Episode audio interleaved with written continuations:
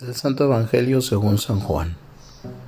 En aquel tiempo Jesús dijo a la gente, Nadie puede venir a mí si no lo atrae el Padre que me ha enviado, y yo lo resucitaré el último día.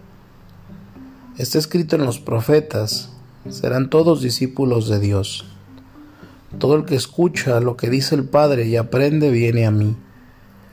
No es que nadie haya visto al Padre, a no ser el que procede de Dios, ese sí ha visto al Padre. Les aseguro que el que cree tiene vida eterna. Yo soy el pan de la vida. Sus padres comieron del maná en el desierto y sin embargo murieron. Este es el pan que baja del cielo para que el hombre coma de él y no muera. Yo soy el pan vivo que ha bajado del cielo. El que come de este pan vivirá para siempre y el pan que yo les daré es mi carne para que el mundo tenga vida. Palabra del Señor. El Evangelio de hoy nos invita a dar un paso más en la comprensión del misterio de Cristo vivo.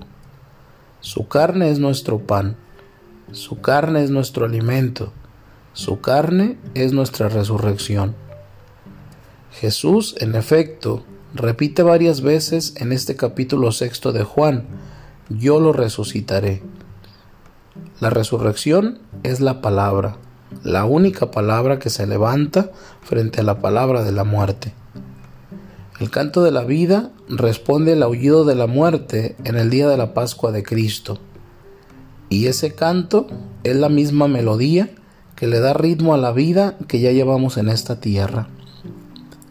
Así pues, yo lo resucitaré significa en esa historia la victoria es mía y no de la muerte.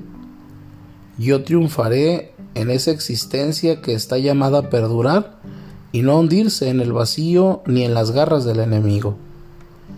El acto sublime de darnos su carne es entonces la manera de introducir su victoria en el ámbito de nuestra vida.